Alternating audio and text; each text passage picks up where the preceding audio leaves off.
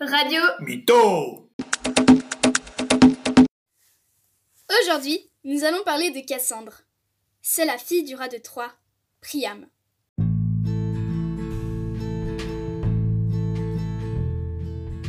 Apollon est amoureux d'elle et il lui promet de lui enseigner l'art de la divination si elle consent à l'aimer.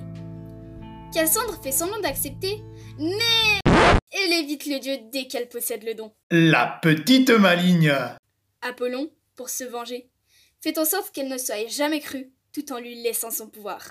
Machiavélique Et lorsque Cassandre dit à tout le monde qu'en ramenant Hélène, Qui est quand même la plus belle fille de la Grèce Paris, son frère, causera la perte de Troie, personne ne la croit. Pourtant, elle avait raison. Le mari d'Hélène, Mélénas, accompagné d'Achille aux talents sensibles et d'une armée, décide d'attaquer Troie pour récupérer ces dernières.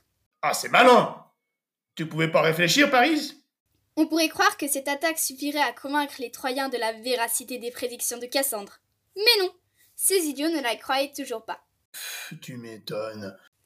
Et lorsqu'elle leur dit que le cheval de bois que les Grecs ont déposé devant la ville est truffé de soldats, ils lui répondent que c'est le signe de la fin de la guerre et qu'il faut l'installer dans la ville.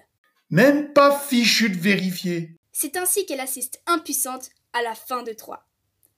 Pendant que les soldats de Mélénas sortent du flanc du cheval et mettent la ville à feu et à sang, profitant du sommeil des Troyens, C'est lâche elle est enlevée par Agamemnon, un grec, qui l'a trouvée belle. Comme s'il avait pas assez de problèmes. Et lui non plus ne la croit pas lorsqu'elle lui dit qu'ils seront tous les deux tués par sa femme Clytemnestre. Décidément, ils sont tous bêtes C'est pas étonnant qu'elle soit soulagée de mourir.